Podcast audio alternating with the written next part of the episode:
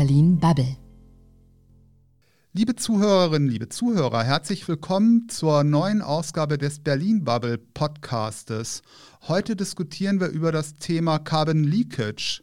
Das ist weniger sperrig, als es erst einmal klingt. Es geht darum, dass wenn wir innerhalb Europas, innerhalb Deutschlands sowas haben wie den CO2-Preis oder das Emissionshandelsverfahren, dass es dann ähm, für Produktionsstandorte außerhalb Europas günstiger sein, sein könnte, äh, dort Industriegüter herzustellen, ähm, die einfach mit einem hohen, hohen Kohlendioxidausstoß belastet sind. Ähm, ich bin Matthias Banners. Hallo zusammen, ich bin Stefan Mauer. Und ich bin Marvin Bender. Hallo. Herr Bender, Sie sind äh, Pressesprecher der Wirtschaftsvereinigung Stahl. Nun haben wir ja zurzeit äh, zwei laufende Gesetzgebungs- Verfahren zu diesem Komplex Carbon Leakage. Einmal die europäische Ebene und einmal die, die Bundesebene. Insbesondere in, in Europa geht es ja darum, dass ähm, es einen Grenzausgleichsmechanismus geben soll, um zu vermeiden, dass ähm, Anbieter außerhalb Europas günstiger Stahl und auch andere Dinge produzieren können als, an, als Anbieter innerhalb Europas. Gleichzeitig gibt es aber auch einen Emissionshandel und da gibt es für die Stahlindustrie ähm, und auch andere Branchen und Sektoren eine Zuteilung von, ähm, von Zertifikaten, ohne dass ihre Mitglieder etwas dafür zahlen müssen. Gleichzeitig haben wir auf ähm, deutscher Ebene ein ähm, Verfahren, wo es auch darum geht, entsprechende Zertifikate auszugleichen mit einer ähm, Verordnung, die aber noch strittig ist zum Thema Brennstoffhandel. Ähm, wo liegen da aus Ihrer Sicht ähm, die Knackpunkte bei diesen beiden Regulierungsverfahren und sind Sie überhaupt von beiden Verfahren betroffen? Ähm, also für die Stahlindustrie in Deutschland ist es erstmal wichtig, eine verlässliche Perspektive zu haben. Die Branche ist insgesamt, ähm, steht da an der, äh, an der Transformation. Die Unternehmen haben alle äh, Projekte angekündigt, wie sie äh, entsprechend äh, CO2-Emissionen mindern wollen. So, das ist eigentlich die Ausgangslage, äh, die, die, ganze, die man da entsprechend mit betrachtet äh, betrachten muss. Ähm, jetzt ist es so, bei äh, gerade bei dem EU-Emissionsrechtehandel ähm, äh, ist diese freie Zuteilung eigentlich wichtig, um die internationale Wettbewerbsfähigkeit zu erhalten. Wie Sie äh, ähm, eingangs erwähnt haben, ähm, ist es so, dass andere Regionen in der Welt eben diese Klimaschutzauflagen nicht haben, wie wir sie in, in Europa haben und entsprechend dann zu ganz anderen Bedingungen produzieren können äh, und entsprechend dann auch äh, äh in den äh, europäischen Markt importieren können. Und das kann ja nicht äh, äh Ziel weder von Politik noch von Wirtschaft noch von Gesellschaft sein, dass künftig ähm, in unserem Falle jetzt Stahl in anderen Regionen der Welt zu schlechteren Klimaschutzbedingungen produziert wird äh, und anschließend äh, ähm, äh, dann äh, nach Deutschland importiert wird oder nach Europa importiert wird.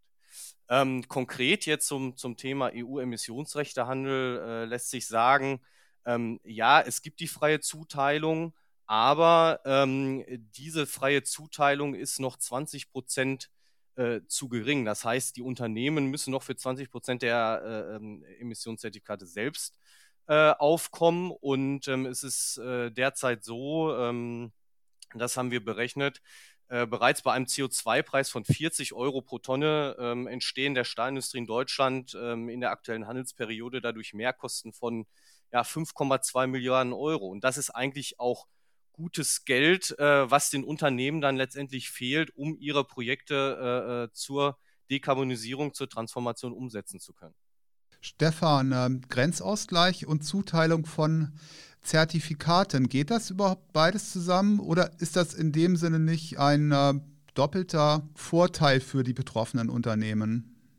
Ja, ich glaube, das größte Problem vom Grenzausgleich, und äh, Herr Bender, korrigieren Sie mich da, wenn ich äh, da falsch liege, weil ich da jetzt auch nicht der äh, allergrößte Experte jetzt speziell bei Carbon Leakage bin. Aber wenn ich jetzt mir anschaue, äh, wenn es wirklich einen Grenzausgleich geben soll, was ja bedeutet, dass möglichst exakt ermittelt wird, wie viel CO2 wurde bei der Produktion von irgendwas äh, emittiert und das soll sozusagen ausgeglichen werden, das lässt sich ja allein schon kaum feststellen. Und wenn ja, dann nur mit einer wahnsinnigen Bürokratie. Deswegen, ähm, das ist ja, denke ich, so äh, das, das Hauptproblem bei diesem Ansatz, weil ich ja grundsätzlich doch ein Freund davon bin, zu sagen, okay, wenn es nun mal, ähm, also äh, ich bin, ich habe ja, komme ja aus der Wirtschaftsecke und wenn wir nun mal sagen, es gibt nun mal gesellschaftliche Kosten, die entstehen durch eine Tonne CO2, dann sollen die halt, soll die halt auch nicht die Gesellschaft als Ganzes tragen, sondern wer auch immer ähm, dann das Produkt kauft. Äh, und wenn man dann also sagt, okay, Stahl oder was auch immer wird teurer, wenn es halt CO2-intensiv produziert wird, ist das ja erstmal okay. Aber wir brauchen irgendwie eine, ja, eine Regelung, wie das halt weltweit dann auch fair abläuft. Und ich sehe halt eigentlich äh, die, diese Idee, dass man sagt, okay, man macht es halt einfach teurer, wenn man was ins Land holt, sei es jetzt durch Zölle oder was anderes. Da bin ich, finde ich eigentlich ganz sinnvoll, weil dann eben weltweit äh, CO2-Emissionen teurer werden. Aber ich glaube einfach, dass das ganz schwierig administrativ umzusetzen ist.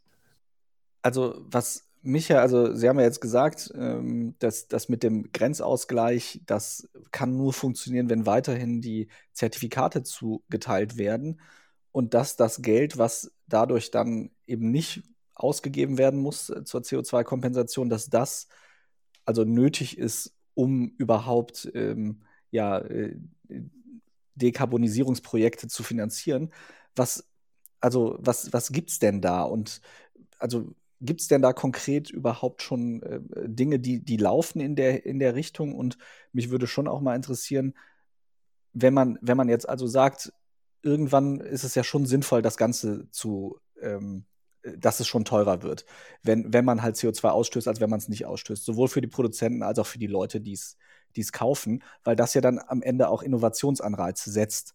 Und ich habe halt so ein bisschen die Befürchtung, wenn wir jetzt sagen, naja, das wird alles kompensiert und äh, an der Grenze auch noch und die 20% Unterdeckung sind auch noch weg, dann ist ja der Druck auch weg, da dann noch mal was dran zu ändern. Also das ist ja durchaus eine Kritik, die, äh, die auch viele andere haben, dass solange wir da äh, keinen finanziellen Druck aufbauen, wird sich da auch nichts tun. Wir haben im Moment äh, von gerade von europäischer Seite ja eine Klimapolitik, die äh, nur darauf aus ist, im Prinzip durch diesen Kostendruck Dekarbonisierung ähm, äh, äh ja, äh, zu, einzufordern. Ja. Ähm, aus unserer Sicht braucht es da auch ein Umdenken. Ja. Es gibt zahlreiche Projekte. Ähm, ich äh, kann vielleicht auch gleich mal äh, so, so die, die, die unterschiedlichen Wege äh, einmal kurz skizzieren äh, um CO2 zu mindern. Und ähm, es ist äh, so, dass das ein riesengroßes äh, Projekt ist, im Prinzip die Stahlindustrie bis 2050 in Richtung Klimaneutralität zu bewegen. Also wir, wir reden da von einer Größenordnung von 30 ähm, äh, Milliarden Euro bis 2050. Und ähm, was halt der Vorteil bei der Stahlindustrie ist, ähm, äh, die, die Wege, die sind schon äh, sehr gut äh, erforscht und müssen jetzt auf ein, äh, und, und könnten theoretisch auf den Weg gebracht werden, aber wir brauchen auch dafür die richtigen politischen Rahmenbedingungen. Ja, also ähm, wir haben wir können einen Beitrag bis 2030 äh, zum Einhalten der, der Klimaziele leisten, ja, 30 Prozent. Ähm, äh, dafür 10 Milliarden äh, bräuchten oder braucht es Investitionen von 10 Milliarden Euro. Ähm, und äh, das können die Unternehmen halt einfach alleine nicht stemmen. Und deswegen braucht es auch da ein Umdenken weg von diesen Kostenbelastungen äh, von, von, von Seiten äh, der Politik hin zu einer Politik, die äh, entsprechend die, die Transformation der Stahlindustrie auch sinnvoll unterstützt. Und ähm, um vielleicht mal auf, auf einige Punkte einzugehen, also äh, es ist so, dass äh, derzeit ähm, Stahl auf zwei Wegen äh, produziert wird. Zum einen äh, über äh, die sogenannte Elektrostahlproduktion. Das heißt, ähm, äh, da nehmen sie in erster Linie Stahlschrott und schmelzen den ein. Ähm, das macht unbedingt äh, ungefähr 30 Prozent äh, der, der Stahlproduktion in Deutschland aus und die anderen 70 Prozent werden über die sogenannte Hochofen-Konverterroute produziert. Das heißt, in einem äh, klassischen Prozess in einem Hochofen, da wird Roheisen hergestellt und dann letztendlich zu Stahl dann ähm, äh, weiterverarbeitet. Und gerade dieser äh, Hochofenprozess äh, ähm, ist halt äh, CO2-intensiv äh, im, im, Hochofen. Ähm, und es gibt jetzt da verschiedene äh, Wege, ähm, da letztendlich die, die CO2-Emissionen zu minimieren. Ähm, und, und zu verringern. Und da führt der Weg zum einen über äh, das Thema äh, CO2 äh, aufzufangen und weiter zu verarbeiten, also Carbon Capture and Usage. Ähm, aber der viel größere äh, Hebel, der da besteht, ist, ist das Thema Wasserstoff. Ja, und da sind wir äh, als Stahlindustrie ähm, auch äh, wirklich relativ weit äh, und können da über die sogenannte Direktreduktion ähm, äh, einen wirklich entscheidenden Beitrag zu leisten, die, die Klimaziele zu erreichen. Können Sie bei dem Thema Wasserstoff nochmal ähm, die Kosten skizzieren? Weil zum einen sind da natürlich ähm, für die Umstellung, denke ich, enorme Subventionen fällig. Und es ist ja auch irgendwie halt nachher so, dass die Produktion mit, mit Wasserstoff, ähm, einfach weil der Energieträger irgendwie halt viel teurer ist, auch immer noch ähm, deutlich teurer sein wird als eine Stahlproduktion im außereuropäischen Ausland mit Kohle. Ähm, genau das ist der Punkt, über den wir, den wir uns ja unterhalten müssen. Es gibt halt einmal die, die Investitionskosten, von denen ich äh, gerade eben gesprochen habe, die, die sehr, sehr hoch sind. Und dann die äh, äh, entsprechenden höheren Kosten im, äh, im Betrieb.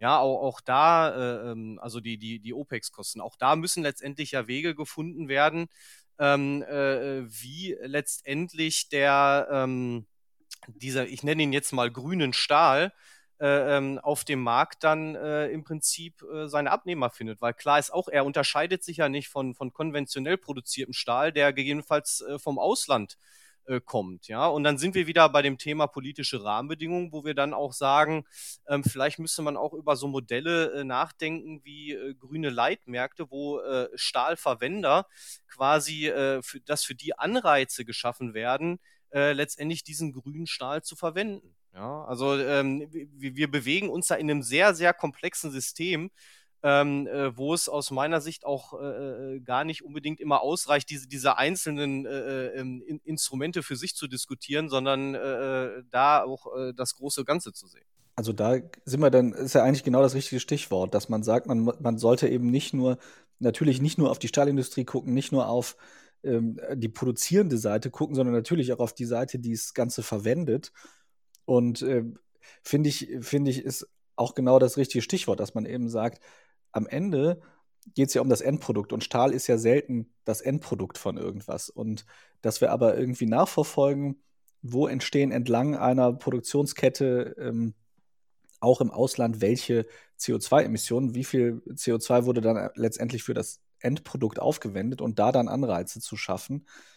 Das muss aber doch am Ende auch was Finanzielles sein. Also ähm, es kann ja, also am Ende sind ja Verteuerungen von CO2, wie sich ja auch jetzt in den letzten 20, 30 Jahren gezeigt hat, der einzige Weg, der Leute wirklich zu einem neuen Handeln bewegt. Die, wir diskutieren doch eigentlich nur noch darüber, wie das so passieren kann, dass eben keine totalen Unwuchten im Markt passieren und ähm, wenn wir uns jetzt das Thema Carbon Leakage angucken, wie können wir das sozusagen auch außerhalb der EU gewährleisten, dass da eben nicht dann Leute sagen, völlig egal, wie viel wir verbrauchen oder wie viel wir emittieren, äh, wir können dann einfach die Leute mit unseren Preisen unterbieten. Das muss natürlich irgendwie verhindert werden. Aber eigentlich ist doch die Frage nur noch, wie und nicht, ob das irgendwie teurer werden sollte oder, oder könnte.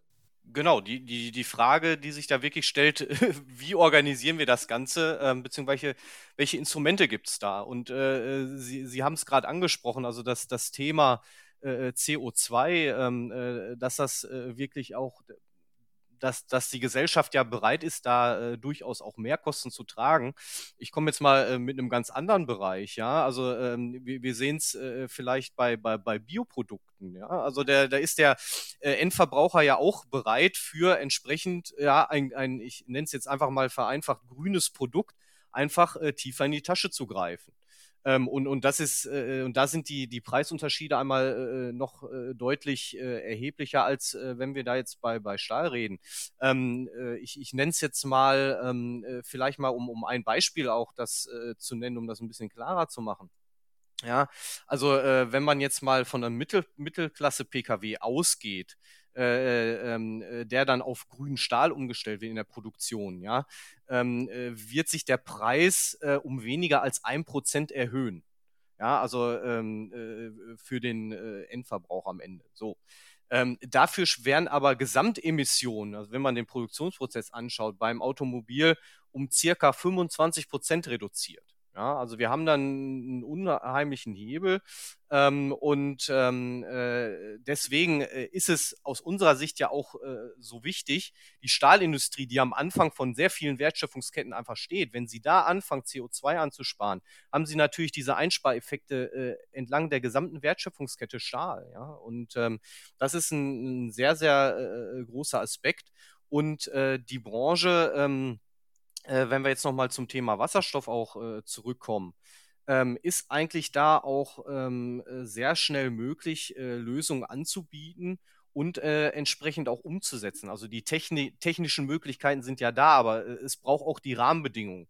Ja, und ähm, wenn wir letztendlich am Ende des Tages dann in Konkurrenz stehen und sagen, ja, wir produzieren grünen Stahl in Deutschland, aber äh, am Ende des Tages äh, wird halt doch eher die günstigere Alternative äh, äh genutzt aus dem Ausland, äh, die zu schlechteren Klimaschutzbedingungen ähm, äh, hergestellt wird, ja, dann ist ja auch dem Klima nicht geholfen. Auch na, ne, das macht ja an Grenzen nicht halt. Genau, das, darüber reden wir ja gerade, ne? dass, dass wir, wie, wie man das sozusagen vernünftig regeln kann, damit das auch international in einem, in ein Gleichgewicht kommt. Und wahrscheinlich ist ja auch, dann wird es ja was geben müssen irgendwann, dass man eben nicht beim, beim allerersten Punkt in der Wertschöpfungskette angreift, sondern eigentlich beim Endprodukt und sagt, egal welches Endprodukt letztendlich in Deutschland, in der EU verkauft wird, da muss es dann irgendeine Berechnung geben, wie viel CO2 ist bei der Produktion entstanden und das wird am Ende draufgeschlagen auf den Verkaufspreis. Und äh, dadurch werden die Produkte, die CO2-ärmer entstehen, dann konkurrenzfähiger. Eigentlich ist das ja der einzige Weg, dass man eben nicht äh, ja, dass, dass man eben ans Ende der Wertschöpfungskette schaut und, und das Endprodukt irgendwie ähm, und das da irgendwie einpreist. Und die Frage ist halt wirklich einfach nur, äh, wie messe ich das und wie mache ich das so, ohne dass es da, dass ich da ein riesen Bürokratiemonster aufbaue, ähm, wodurch dann am Ende ähm, ja irgendwelche Importe wieder monatelang dauern oder so. Eine Lösung, die natürlich gerne genommen wird, gerade im europäischen Kontext, wäre natürlich sowas wie eine Quote, ne? dass man wie halt sagt, jedes Endprodukt muss irgendwie halt einen gewissen Anteil an grünem Stahl erhalten, weil, also ich denke, diese Verbrauchergeschichte wird am Ende irgendwie nicht funktionieren, weil dieses Beispiel Bioprodukte natürlich hakt. Ich glaube, Bioprodukte haben gerade einen Marktanteil von 4%. Also da ist die Zahlungsbereitschaft dann doch irgendwie ziemlich gering. Ja, genau. Also das ist ja eine, eine ewige Debatte um, äh, wie man sowas vernünftig macht und wie man äh, letztendlich Verbraucherverhalten ändert. Und ich meine, das wissen wir ja alle inzwischen. In großem Stil ändert sich das halt nur durch Regulierung und äh, ich, ich, sehe es aber auch so, es hat wenig Sinn, jede einzelne Branche einzeln super kompliziert durchzuregulieren, sondern am Ende müssen wir halt schauen, dass wir da anpacken, wo letztendlich ein Endkunde eine Kaufentscheidung trifft. Und sei das jetzt ein Einzelkunde oder sei das ein industrieller Kunde, aber dass man eben, wenn der grüne Stahl am Ende den Autopreis zum Beispiel so wenig nur anhebt, aber die Emissionen so stark reduziert, dann ist es ja auch nichts, äh, also in, in dem Beispiel wäre es dann ja wahrscheinlich relativ einfach zu sagen, gut, wir machen einfach alle Autos, die das nicht haben, machen wir halt einfach 2% teurer und dann haben wir gleich schon einen Kaufanreiz. Aber so einfach ist es ja in der Realität an den meisten Stellen leider nicht. Also im Prinzip ähm, beim Thema äh, grüne Leitmärkte, was ich gerade äh, mal kurz skizziert habe, ist es natürlich so, dass Sie da, äh, wenn Sie bei den Grundstoffindustrien anfangen, ja, und da bietet sich vielleicht gerade besonders Stahl an, ähm, äh, kann man da ja erstmal äh, eine Pilotfunktion einnehmen, ja. Und ähm, klar, für den kurzfristigen raschen Einstieg äh, bieten sich dann vielleicht auch solche Quotenregelungen an, ja, für die Produktion von Konsumgütern wie, wie Autos, äh, Haushaltswaren, Verpackungsmaterial. Ähm, und ähm, da, das wäre vielleicht auch einfach mal ein guter Punkt, um, um zu starten bei den Grundstoffindustrien, um dann letztendlich zu schauen, wie funktioniert das und wie kriegen wir das äh, äh, letztendlich dann äh, auch weiter ausgeweitet. Wie ist denn da die politische Perspektive aus Ihrer Sicht, ähm, Herr Bender, wenn Sie irgendwie halt die verschiedenen Parteien analysieren? Also die haben da ja alle ein Stück weit ihre eigenen äh, Vorstellungen. Also insgesamt ist es so, dass äh, das Thema ja Transformation ähm, bzw. Dekarbonisierung äh, der Stahlindustrie ähm, äh, bei den äh, Parteien äh, wirklich äh, mittlerweile auf dem Schirm ist. Es ist ja im äh, letzten Sommer auch das Handlungskonzept Stahl der Bundesregierung verabschiedet worden, was eben genau äh, diese verlässliche Perspektive schaffen möchte für eine ähm, ja, perspektivisch klimaneutrale Stahlindustrie in Deutschland. Ja? Und dann da sind halt ganz viele Fragen mit verbunden. Und ähm, es ist äh, in der Politik eine gewisse Sensibilität schon entstanden in den letzten Jahren für das Thema. Und es wird auch gesehen, äh, dass die Stahlindustrie da einen sehr großen Hebel hat, äh, äh um auch ähm, äh, und, und, die Lösung produziert, um einen äh, schnellen Beitrag letztendlich zur ähm, zu, zum Erreichen der Klimaziele zu leisten. Also von daher ähm, äh, stoßen wir auf Gehör äh, an der Stelle, aber es ist, äh, muss auch dazu gesagt werden, gerade beim Handlungskonzept Stahl, ähm, äh, was ja auf den Weg gebracht worden ist, es muss dann auch mal irgendwann in die Umsetzung kommen äh, der entsprechenden Rahmenbedingungen. Und es ist ein äh, Projekt, was äh, nicht am, am, Ende der Legislaturperiode jetzt äh, äh einfach beendet ist, sondern das, äh, der, der Umbau der Stahlindustrie wird uns ja ähm, bis 2050 auch noch begleiten und jetzt auch sehr intensiv schon bis, bis 2030. Ne? Also von daher ist das ein sehr, sehr wichtiges Thema, ähm, wo wir auch bei den Parteien auf Gehör stoßen und auch uns Unterstützung signalisiert wird. Allerdings ist es auch so, äh, dass am Ende des Tages, äh, und, und da muss man diesen äh, klassischen Satz einfach sagen, müssen den Worten dann auch Taten folgen. Es braucht tatsächlich diese Rahmenbedingungen vor Ort, damit die Stahlindustrie dann perspektivisch grünen Stahl produzieren kann und dabei auch wettbewerbsfähig ist. Ich würde dazu eine Frage vielleicht einfach nur mal, um, damit ich mal so eine Idee von den Dimensionen kriege, noch stellen. Wenn wir jetzt sagen würden, die deutsche Stahlindustrie soll sich so schnell wie möglich irgendwie ähm, auf grünen Stahl, äh, um bei dem Wort zu bleiben, umstellen. Ähm, und eben nicht bis 2050, sondern keine Ahnung, jetzt, ist die Vorgabe, wir müssen das jetzt beschleunigen, so schnell es geht. Gibt es da Schätzungen, wie lange das dauern würde und was das kosten würde? Also, jetzt, äh, das ist ein sehr, sehr großes Fass, weil das wieder von, von sehr vielen Dingen abhängig ist, ja. Ähm, äh, Stichwort Wasserstoff, ja. Also die nationale Wasserstoffstrategie, äh, da sind ja Mengen angegeben, ähm, die reichen alleine ja nicht mal dazu aus, um, um die Stahlindustrie zu dekarbonisieren. Und das ist auch noch für andere Bereiche vorgesehen gesehen. Ja, also äh, haben wir da einen, äh, äh, letztendlich sehr, sehr äh, großen Punkt. Und ähm, am Ende des Tages ist es ganz klar äh, äh, auch davon abhängig. Also wie, wie funktioniert der Hochlauf der Wasserstoffwirtschaft? Ja, wie, wie ist, wird die Wasserstoffinfrastruktur aufgebaut? Da sind wir ja auch noch vergleichsweise am Anfang. Also es gibt die, die Strategien, aber am Ende des Tages äh, muss der Wasserstoff halt äh, wirklich, ähm, äh, wirklich dann auch äh, ähm, ja da ankommen, wo, wo er gebraucht wird. Und da haben wir als Stahlindustrie auch ein sehr, sehr gutes Argument, weil wir da äh, vergleichsweise auch zu anderen Branchen den größten Hebel haben. Also ne, äh, für, für, für den Wasserstoffeinsatz. Äh, ja.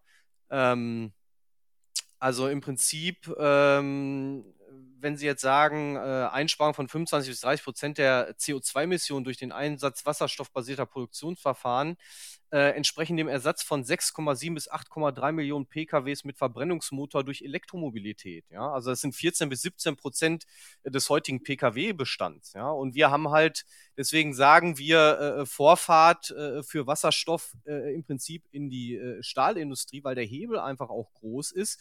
Und zudem muss man dazu sagen, gibt es eigentlich äh, keine Alternativen dafür, um entsprechend so groß in dem Umfang zu dekarbonisieren. Äh, wichtig ist in, in, dem Kontext natürlich auch die Elektrostahlproduktion, die halt äh, grün ist, äh, sofern sie auf grünen Strom setzen können. Ähm, aber wir können damit äh, letztendlich, äh, äh, wie gesagt, nur nicht den kompletten Anteil abdecken. Ja? Also auch das Spektrum nicht, nicht, nicht abbilden, was wir da haben in dem Bereich. Also es ist von sehr, sehr vielen Aspekten abhängig. Äh, und am äh, Ende des Tages ist es halt so, äh, wie ich sage, dass der, der, der gesamte, also die, die Investitionskosten bis, bis 2050 da ähm, 30 äh, Milliarden Euro betragen. Und äh, wir, wir reden da natürlich über Dimensionen, die auch äh, die, die, das Projekt der Energiewende um ein weites übersteigen. Ja? Also da, da, das muss man sich halt äh, am Ende des Tages auch mal klar machen.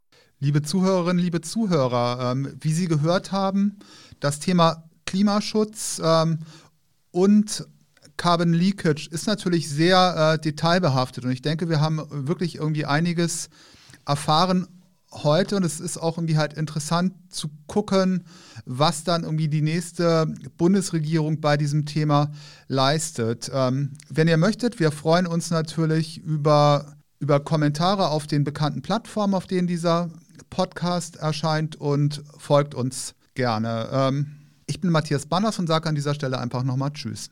Danke auch von mir und bleibt gesund und macht euch eine schöne Woche. Vielen Dank, auf Wiedersehen. Das war Berlin Bubble.